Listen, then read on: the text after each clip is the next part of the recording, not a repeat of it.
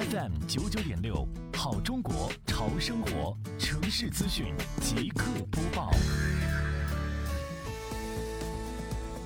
近日，围绕找寻查洼专项整治工作要求，杭州市西湖区双浦镇公共管理办开展全方位的水环境大排查、大整治专项行动，进行常态化巡河检查，确保第一时间发现问题、纠正问题。为此，双浦镇对辖区范围内大小排水口等进行地毯式排查，做到不留死角、不留盲区，发现问题立即交办、立即整改。查问题、促整改的同时，双浦镇公共管理办携民间河长开展全民护水、绿水币推广工作。